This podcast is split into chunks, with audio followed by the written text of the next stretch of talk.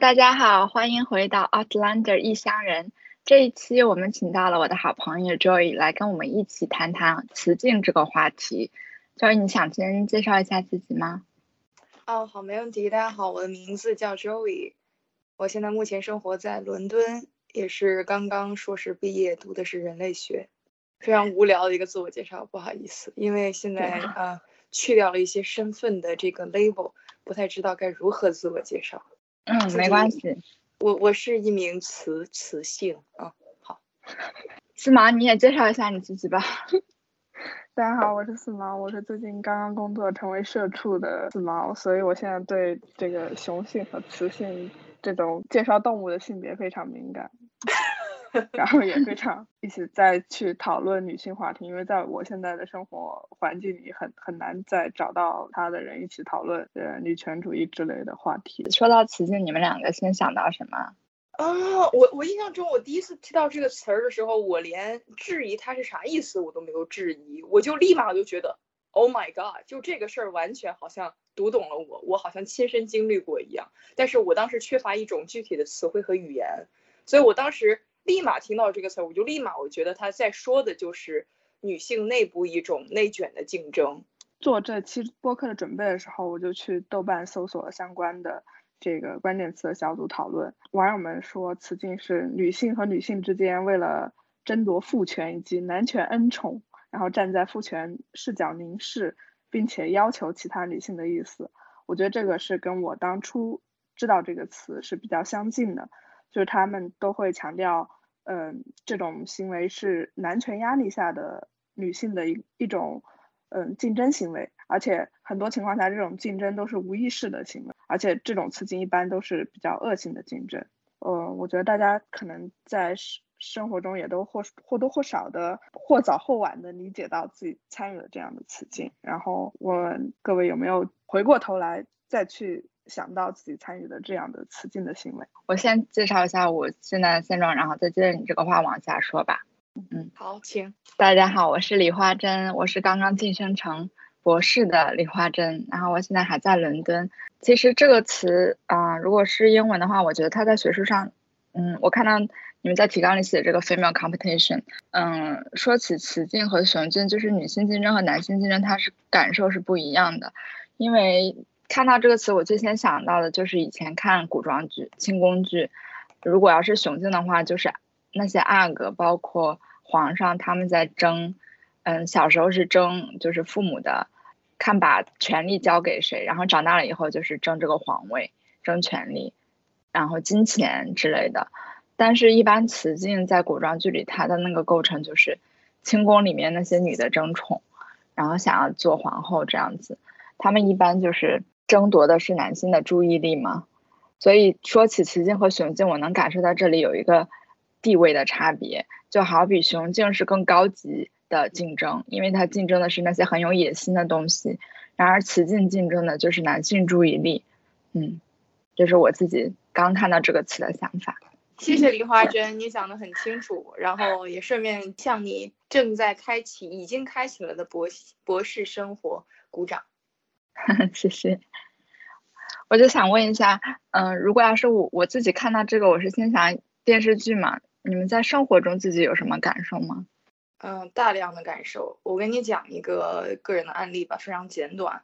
嗯，记得我小学的时候，嗯，当时我好像五六年级吧，呃，我们班我算是成绩非常好了，已经是大概就是总是在班里的前一二，从来没有掉过二之外。但是那个第一的那个女生，她是一个一个假小子这样一个女生，然后比较高大，然后比较的壮，然后比较的可能缺乏女性气质。我印象中当时因为我总是拼不过她考第一，然后我当时就觉得只要她在班里的话，我永远都是千年老二，呃，因此我感到非常的气愤。我跟我跟我的老师也说过，我要我怎么样能够提升各科成绩来提升，也跟我父母讲过。然后我当时我很年轻嘛，对吧？只有只有十十多岁，十一岁都没有各种性意识、性性的这种呃第二性征都没有发发育完全，对吧？然后他们那个时候就跟我说，OK，那个其实你根本不用太在意啊，人要往以长远的、多元的这种呃综合的角度来看你们的发展，你现在总是拿千年老二，但是我肯定知道你以后一定发展的比这个老大这个假小子发展的好。后来我一直没有听懂这话，他们怎么就能够这么笃定我以后一定比人家发展的好？这只是一个阶段性的老千年老二。然后他们也没有给我提供任何自我提升的、提高成绩的方针策略，只是这种非常肤浅的安慰我。后来终于，我爸他给我说说破了一句话，他是一个非常典型的大男子主义的人啊。他当时就跟我说：“你不用担心的主要原因是因为别人一看到你会更喜欢你，你比他长看长长得好看很多。等你们青春期发育了之后，你再往初中、高中再到大学之后，你你的综合实力一定是优越过他的。”所以你现在光是数学考了九十九，人家考了一百，你不用因为这一分的成绩比他低而感到自我价值就自我贬低。然后我当时听完这话的时候，我当时其实呃就感到非常的非常的困惑。呃，我认为这是一个公平竞争的，我想提高成绩，这是无可厚非的。为什么要把这种未来的相貌和未来的女性气质堵住到现在来呢？但是后来我逐渐成长之后，有一种东西叫。Beauty privilege 吧，就是当女性第二性征发展到一定程度的时候，你开始在大街上走路，或者说因为你穿的好看，被男性注意的时候，你确实会发现，就是自己的这种被关注，它作为一种交易，它甚至可以成为一种交易的资本。比如说，有些女性她可以在职场上，或者说，呃，因为自己的美貌，呃，有一些权钱交易。当你意识到这种可以操作的时候，那一刻我突然间想起来，我六年级我爸妈跟我说的这句话，还有就是我的数学老师跟我说的，不用担心别人比你成绩好一分儿。我这些都是男人哈，我当时就想，哇，他们真的是很 make sense。可是这个 make sense 非常的 sad，非常的悲凉，就他们一定要物化一个十一岁的女孩，告诉她不要紧张，是因为你长得好看。仿佛只要我长得好看，我数学比那个班里第一第一分是没有什么大事儿的。这是我人生第一次遇到雌竞。哇，我觉得你讲这个例子 让我顿时感觉非常悲凉。可不咋地。西芒有没有自己什么感受啊？我我其实因为我是一个就是会不是不是特别喜欢竞争，而且会避免矛盾的人，所以在我生活中倒没有什么竞争的。这样的使命，然后我对竞争的感觉也非常迟钝。但是，嗯，刚刚梨花针说她在电视剧看到的，然后我就想到我之前就是上网看八卦之类的，就经常会有那种呃老公出轨，然后妻子去维护她老公去打小三这样的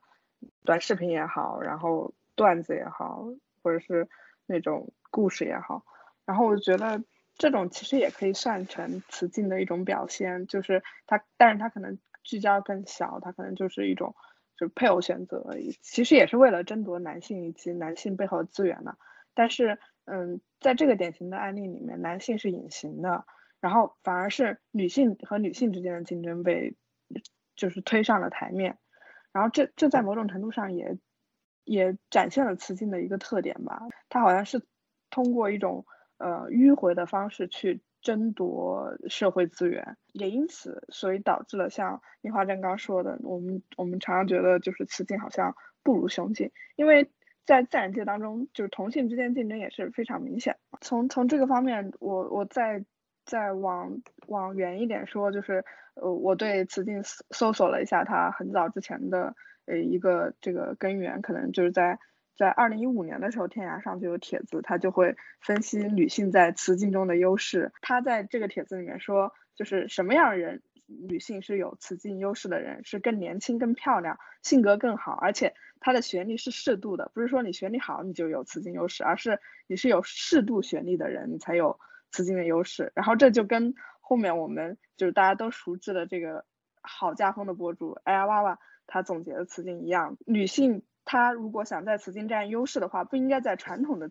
雄竞项目，比如说在赚钱，比如说呃在就是争取社会地位上发发展自己的能力，因为这样你你反而会给男性更大压力。所以呃讨男性的女性，她应该比其他的女性更女性，这样才会比较好好嫁。然后这个。比其他女性更女性的特质，可能就跟呃天涯帖子里说的雌竞优势一样。这里提的例子差不多，就是你可能不是一个在数学上比别人高一分的女性，而是一个你可能在样貌上比别人就是更更美好的女性。嗯，我觉得你说的好好啊。其实我我我想分享一个我自己的经历。嗯，接着你刚刚说阿雅娃娃，我突然想到，不是站在雌竞顶端的那那些女性，嗯，是就是她们并不是胜利者，反而是就是中游的那一些女性，在这个雌性的羽翼下，会成为成功的成功的这些雌性。我就想到以前在上学的时候，我有两个感觉，第一就是。女女性同学之间，因为一般情况下，嗯，我们大多数听到校园暴力，比如说霸凌事件，好，好像好多都是发生在女孩之间，就是有一群女生，然后去排除另一个女生，然后还有就是女女老师和女学生之间，就我自己，嗯，从我义务教育开始，我有很多女老师，我只我只遇到过一个就是男班主任吧，剩下都是女老师，我从小就觉得我非常。嗯，不受老师的欢迎，因为我从嗯小学一年级的时候，嗯很喜欢说话，所以我这个老师就会说我嘴碎。我们家乡话就是事儿多，然后后面还说我嗯喜欢跟别人开小灶，特别八卦之类的。但是同样跟我做一样事情的男生就不会被说成嘴碎事儿多，他们一般就会被说成调皮。如果要是努力的话，应该会学好这样子。所以我以前。这个东西对我影响很深，所以自打初中的时候我就下定决心不要这样做，因为我自己的所见的经验就是，女生如果要是低调点、内向点，老师会更喜欢她。所以我到初中我就感觉整个人性格大变，我就变得不爱说话，就是后来就得到了一个评价，就是这个女生特别踏实。就我成绩好不是因为我聪明，而是因为我不说话我踏实。就这个其实，嗯。说是雌竞，但是我感女老师和女学生之间会有这种东西，但是我更觉得更多背后它是一个厌女的倾向。我特别同意李华珍你说的这个，就是你刚刚描述这个，我真的觉得历历在目。首先觉得非常痛心，因为一个孩子他非常天真的、纯真的表达欲，在这种情况下被赋予一个厌女的，呃，带有厌女眼光下富有一个嘴碎的骂名，这。完全就是对一个孩子最天然的表达以极大的打击。然后其次，你刚刚讲到这种呃，老师对男孩子的形容词叫做调皮。那调皮其实它是一个更加积极的对呃孩子天真状态的一种描述，而嘴碎是一个非常负面的描述。然后我成长过程当中也充满了这种现象。嗯，我想回应一个点。它是一个有一点 counterintuitive intuitive 的一个东西，就是有点反直觉的一种操作方式。我印象中，因为我从小，呃，生活在广东一个小的二线城市，嗯，然后在粤语当中有一些粗言秽语，它也是针对于女性的，而且专对专门针对这种嘴碎的女性。然后我遇到一毛一样，跟这个李花珍遇到的课堂当中嘴碎的情况。然后我当时有一个反直觉的操作，就是说，呃，你看哈，这个骂一个，嗯，小女孩嘴碎的这个词儿用到了女孩身上，女孩会觉得我中招了，我被袭击了，我被呵斥了，因此我要规训一下自己，那我就是停止说话。然后呢？当这个小女孩发现其他男生说话的时候，老师批评她的方式用的是调皮这么一个呃比较中性的词儿，或者说没有什么这个事儿好像无伤大雅的时候，这个女孩感觉没有受到公公正的对待。于是这个女孩呢，在以后这个男生在持续讲话的时候，她用了一样嘴碎的这个词套用在这个男生身上，告诉他说：“你真是一个嗯嘴碎的。”像一个不中用的、喜欢探讨别人背后事情的女孩，扭扭捏捏，事情特别多。你真是这样的一个人呀！他当时用那句非常粗暴的粤语来形容这个男生。这个男生当时一下子感觉没有转过神儿来，因为从来没有人用这样一个女性向的厌女的污秽的词套在他身上。这个男生一下子感觉到了受到了双重侮辱，一是。首先，第一层，他最强的冲击力应该是来自性别的侮辱。他认为将他，呃，被他套用在了个女性向的这么一个呃污秽的词下的之后，这个本身就是一个呃最大的侮辱，也就是说他不愿意被形容成一个女女生，所以你看他这个男生立马就有了改变，他首先就一下子就非常的聪明，就改掉了说话的好习惯，但是你去质问他的这个初衷，他改掉的这个行为的原因是他非常不不希望被冠以呃扑街婆这样的骂名。这样一个女性向的厌女的骂名，其次她才是说认识到了说话干扰到了课堂秩秩序这个问题，所以我后来我就发现，当一个形容女性的一些词汇，不管是形容女性生殖器官的一些骂词，用用在男生的男生的身上的时候，他们立马有一种非常抵触的状态，就是你可不能骂我是个娘们儿，老子就要证明我就是个爷们儿，他是一个非常抵触的状态，反而这种反直觉的。套用方法，我发发现对男生还比较管用。一个男性他好像最不能够接受的状态就是，当女性说他你不是一个爷们儿，他一定要证明是个爷们儿。如果你在课堂上面老爱讲话，就不是一个爷们儿的话，对于一个非常年轻的小男孩，他一定觉得 OK，我要一定要证明我的男性气质。通过不讲话的方式证明自己不嘴碎的方式来展示自己男性气质，反而达到了最后的目的。但这是一个非常曲折的手段。嗯，我懂你的意思。其实你说到这个地方，就是简单来讲，就是真厌女是根植于我们每个人心中的。男性也认为，如果要是这种厌女的词套到自己身上，就说明自己缺乏男性气质。这其实跟我们现在这个社会上的问题是。很类似的呀，就是我们在排除男性身上的任何女性气质。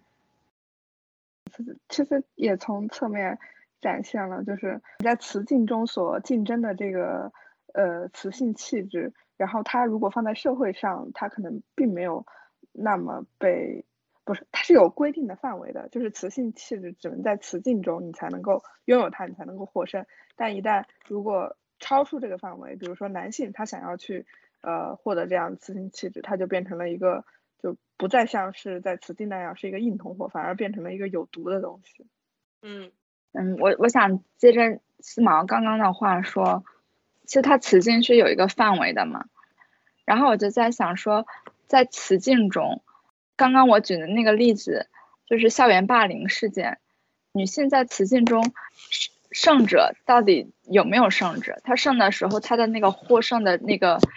战利品是什么？然后输者他有什么后果？在雌竞中输的人会有什么？他最后会面临什么样的结果？如果要回答这个问题的话，我想先从雌性和竞争的这个这个生物学角度来讨论这个问题，因为因为我觉得雌性它有一个非常就是让我无法忽视的特点，就是它用雌来代指女性，就是雌它可能更偏向于一个。就是动物性的性别的东西，然后于是我在讨论这个话题之前，其实其实是做了一些关于进化生生物学的一些嗯研究上的准备，然后我觉得嗯它当中给我提示了有一点，就觉我觉得非常有趣，就是女性她为生存和繁殖这个的资源的获取，她要付出更大的代价，也就是说女性她在生产和养育上的投入会更高。所以她反而在竞争中更受加更更加受限制，就是在在缩小到这个配偶选择和他的生殖繁繁育策略这方面来说，它的力度又是很大的，所以就导致我觉得我们在看宫斗剧和嗯其他的什么正房小三这样东西，它冲突是非常激烈的，但是解决方式其实没有像男性那么暴力，但是会发现最后的结果是双输的，因为女性她要面临这样生育的这个这个问题，所以她。嗯，可能会结盟，就是我们也都能看到，就是一个女性团体的存存在。然后结结成这样一个女性团体的后果就是，如果你的女性气质更加突出，然后你获得了更多男性注意力，那么你就会被这个联盟是是视为一个不稳定的因素，你破坏了这个联盟平衡，然后你就会被排除出去。这也是我们呃刚讨论的，就是有有一些他可能会成为被霸凌的。对象就是你的美丽反而会成为你的一个限制，然后，嗯，我觉得这个问题就会导致，就是你在这个雌竞当中，你不论是赢还是输，你都会得到一个双输的结果。你赢了，但是你被背叛了这个联盟，你可能会被排斥；然后你输了，你失去了男性的认同，然后男性认同又是女性在现在这个男权社会，他去认同自我的一个最重要的方式之一。那你失去了这个，你也很难，嗯，就是完成你的自我，就是在这个社会的自我，然后你也很难获得你相应的资源。所以我就觉得，能够再把这这个词境话题拿出来讨论，然后去看它的这个就是生成机制和，嗯，它它的表现的一些问题是非常重要的。对，然后还有一个非常有趣的词就是。前几年我们常常在社交媒体上说的绿茶婊，而且一般男性都是没有辨识绿茶婊能力的。如何辨识？实际上女生告诉他们什么样的女生她是绿茶婊。而我觉得绿茶婊这个词它就是一个词境的产物，因为绿茶婊一般有这么几个特征吧。第一就是长相姣好，其次就是 instead of 跟嗯。女性结成同盟，他他们一般都是跟男性结成同盟，就是他他有很多很多男性的，嗯朋友和盟友，但是他在女性之间之中，他却是被排除的那个人，所以嗯，与其是跟女性结成同盟，他就选择了跟更有权力的一波人，但他可能是结成同盟的时候肯定是没有这个意识的，但这个结果就是造成了他越被。雌性，其他雌性排除，它越要跟男性结盟，它越跟男性结盟，最后就越被雌性排除，就是一个恶性循环。那我们现在都其实讨论的是雌性竞争的这个负面的因素，我们怎么挖掘雌竞的这个积极意义呢？四毛，你说的这个就一下子让我想到了 beauty pageant 的选美大赛，你会注意到很多选美大赛当中。呃，都有涉及这样的一个环节，比如说穿着比基穿着比基尼演讲，然后在我的非常肤浅的观察里吧，我会注意到他有一些，嗯，怎么说，最后就是被投票选出、受到大众欢迎的一些女性，呃，分有两种情况，一是她作为一个身材面容姣好参加。用参加这个选美大赛，且在比基尼环节进行演讲的时候，他讲到了一些自己在男性竞争为主导的商场、战场或者说政治场上边做出的一些杰出成就。那么这个呃成就，它是 counter image，就是 counter 与他目前所呃身体上面容貌上面呈呈现的女性气质，呃有一些气质气质性上面的反差。他因此可以获得更多的关注，因为反差而受到关注。而另外一波受到喜欢的原因是，不是因为反差，而是因为 alignment，就是他气质是符合的。比如说，他一个是一个人权大使的这么一个一个形象，或者是是一个 foster mother，是一个呃社区怎么说哺育女性的这么一个协助者，或者说。呃，这样一个女性气质比较散发明显的这样一个角色，她与目前她身上的呃还有面容姣好等女性气质，它是匹配的。同样，她也可以呃获得喝彩，然后在竞争当中排到比较前面。然后你看，这就是两个完全不一样的打法，呃呃，似乎都获得了一些观众的注意。呃，一个是讨巧，一个是主流。嗯，然后所以我想要说的一个点就是说。我们能不能在这个女性的竞争当中，如何正确的甄别什么叫是，什么是基于优胜而选出，或者说 meritocracy 的竞争机制，呃，简称女性的竞争。也就是说，这是一个公平的竞争，只不过竞争的参与者恰逢都是女性而已。呃，另外一种竞争可能就是。雌性其实是女性在一个父权或者说男权凝视、男士凝视的这么一个大氛围下进行你我的斗争的话，呃，最后的目的是为了获得男性的嘉奖，获得男性评判机制下的一种呃胜出的话，那种情况下，我们能不能够积极甄别且做出退出，且让身边的人看清？它是雌兼竞的本质，而不是雌德竞的这种广泛公平的竞争，这是我们可以考虑的一个切入点。嗯，我觉得你说的特别好，嗯，也让我想到一个东西。我感觉雌竞走到今天，它主要是在我的视角下看，它之所以有这么多负面的说出来以后，让我们感受到这么多负面情绪，首先就是女性之间的竞争，现在在这个社会上还是首先竞争，第一男性竞争，呃男性注意力，第二竞争被男性挤占的那些资源之后剩下的那一小撮资源。嗯举个例子，第一点就是例子就是男性凝视和女性凝视。为什么我们说男性凝视它是个词，就是 male gaze，它可以，嗯，有很多可研究的点，是因为，嗯，男性凝视它对于一个女性来说，它可能意味着不是不只是一个凝视而已，它可能有一些附加的东西，比如说，他对你的凝视，如果要是你吸引他的注意力，然后男性又是一个冲。跟女性相比，带有更多社会资源的一个物种，所以他的凝视就意味着你可能也能获得他所拥有的这些资源。为什么没有女性凝视这个词呢？就是因为女性凝视的它那个风险很很有很小的攻击的风险，它对这个凝视的对象也就是男性，他的那个威胁很低。所以在这我想说的，女性的注意力和男性的注意力，它是一个。嗯，背后的价值千差万别的一个结果，所以女性总是在争夺男性注意力。如果要是究其原因的话，其实就是因为这个社会上大部分的资源都在男性所占据。如果要是不能跟男性一起竞争，举个例子，在职场上，如果有五个职位，如果有男性来竞争，不管这个男性他到底。优不优秀，他只要是个男性，这个职位就很大的几率可可能会给他。那所以女性往往都是有更高的学历，她们竞争的其实只是有一两个岗，但所有的女性在竞争这一两个岗。男性竞争是跟所有人竞争，女性竞争其实是在跟自己的性别竞争。当女性所占据的社会资源很少的时候，他就要为自己的生存所动脑筋。他动脑筋的结果就是自己在女性之间竞争不够。然后，要想要获得更多的资源，他就要获得男性的注意力。所以我觉得要解决雌竞这个负面的这一面，首先要解决的是女性占据社会资源少，然后没有一个良性的竞争机制这一点。我不知道我们有没有讲清楚，你俩有没有什么要补充的？梨花针说的很清楚，我特别赞同你从结构上面以及资源分配上面这个点提的这个。同时，我想加一点就是。呃，我刚刚不是说女性要自己进行甄别，但是其实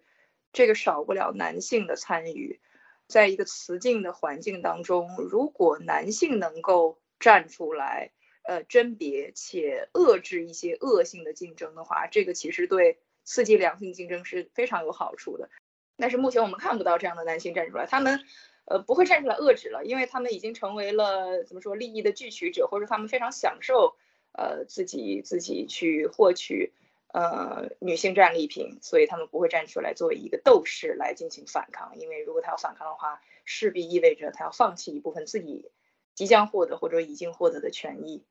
钱权色。就是你说这一点，其实提醒了我们，雌竞、厌女症还有女权主义运动，他们都是息息相关的。你说为什么男性不愿意站出来？他没有那个动力。来帮助我们改善雌竞现在的环境和状况，为什么呢？这个问题就其实跟为什么一个男性要成为一个女权主义者，他的本质是相同的。他他没有他没有动力。是的，你看，所以你会发现，嗯，好像更容易成为 ally 的人是同性恋的男性，因为从某种程度当中，他能够从结构上面呃体察。呃，从性别上面，生活当中体察到呃异性、女性、雌性的这样雌竞的这样一个恶性，同时他从生理层面的话，他也知道呃男性那边的一些呃怎么说，嗯，占据资源优势上风的那个状态，所以他是一个协调者，一个沟通者，他可以作为一个，他也找得到 intention 和 motivation，找到了动机去成为 ally，去成为同盟者，去支持女性。谈你谈到有一个点，我不是特别能同意，就是你说同性恋会变成，嗯，协调者，我觉得不是这样子的，嗯，因为如果要是我们去看那个同性恋这个群体，它其实在中国它就有一种说法就是零和一，但是零它也有他们之之之间的竞争，然后他们之间的竞争和女性的雌性是非常类似的，所以我觉得这个东西就是整个社会的厌女的倾向不纠正的话，它会由异性恋渗透到同性恋群体，最后竞争就是有女性气质的这一方处于竞争的劣势。嗯，他不管他是雌性，呃，他不管他是异性恋还是同性恋，永远都是有雌性气质的这一方在竞争的底端。嗯，还还有就是现在社交媒体上有很多，嗯，hashtag 就是 girls help girls，我觉得这个也是现在这个环境下有有很多女性群体，像脸书和微博，嗯，都有很多，豆瓣都有很多那种小组，就是比如说，嗯。这个小组只有女性，然后为女性的同盟这些成员提供他所知道的信息，然后帮助他们在职场上或者在学业上有所进步。我觉得这个都是一个很好的现象。在讨论雌性竞争的时候，可能也要认识到，我们能做的不仅仅是选择配偶，就是我们可以把这个雌性竞争的这个竞争意识扩大到正义的竞争。还有一点就是我们现在的所有讨论，我觉得非常的性别本质主义，因为。因为对女性的定义，现在就是完全从生理性别来定定义，也也是嗯没有足够的。那其实这跟你说的让男性也成为呃女权主义者一样，在讨论雌竞，然后讨论解决雌竞的问题的时候，其实是可以把这个词就是这个生理性的性别的意意味，就是扩大到更更大的范围，就是可能。嗯，跨性别女性啊，或者是女女性同性恋，或者任何有女性气质，并且为女性气质而卷入到竞争，并且在竞争中受到伤害的人，都可以进入到这个呃范围内，然后去反思这些问题，然后去寻找解决的方法。甚至你刚刚说，嗯，这个扩大这个阈值，甚至我还想到了一个被边缘化的群，呈现了女性气质的一部分直男，因为自己的女性气质的。展示或者说他比较阴柔而受到呃阳刚的男性群体的边缘化。嗯，我我觉得落到我们每个人身上，嗯，就是现在我们能做什么去改善这个状况？真的就像那个话题说的，girls help girls，我们有什么能够帮的，嗯，能能能够出力的就可以帮到其他女性。但是我就想提醒大家的是，他有的时候，嗯。你你作为一个人，你不可能活成一个正直的人。就有的时候，你的自己的感受已经非常差了，就是你你已经超出你能力范围了，然后让你自己的提升受到受损了的时候，我觉得还是不要对自己太苛刻。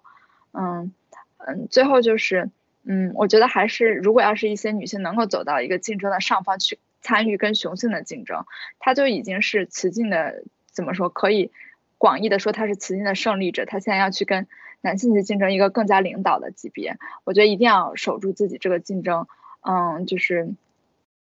一定要竞争到最后，不要轻易的放弃，就要维护自己的权利，因为只有更多的女性做到领导层，这个状况才有可能会改变。如果要女性永永远让渡自己的那个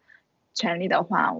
感觉这个状况会更加的差。就是有自己的权利出现的时候，要要比较坚定的维护吧，我是这样想的。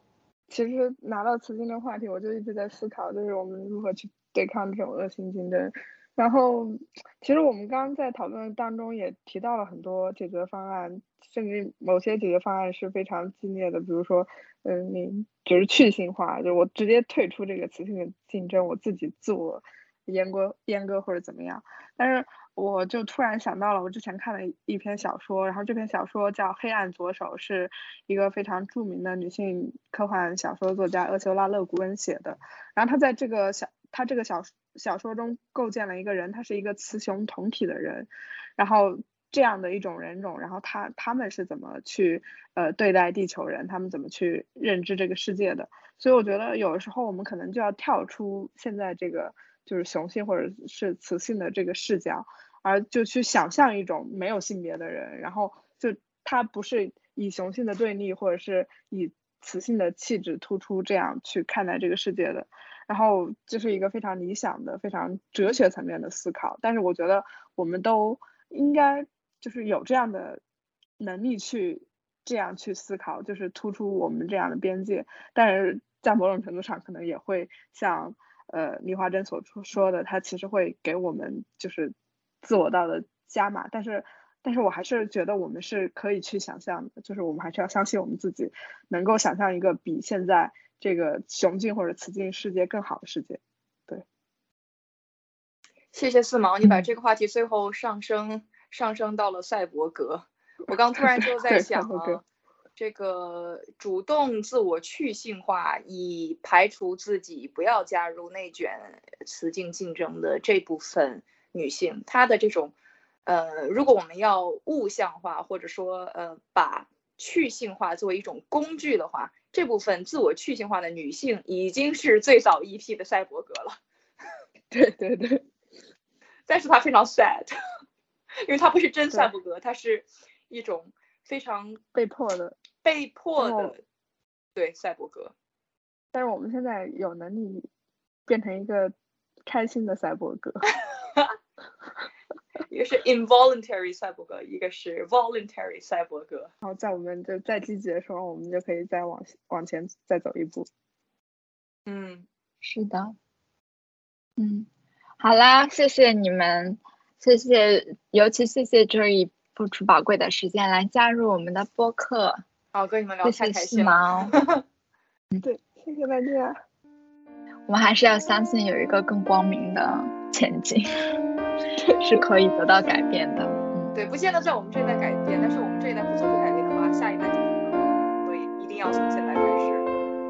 对，是这样的。非常感谢。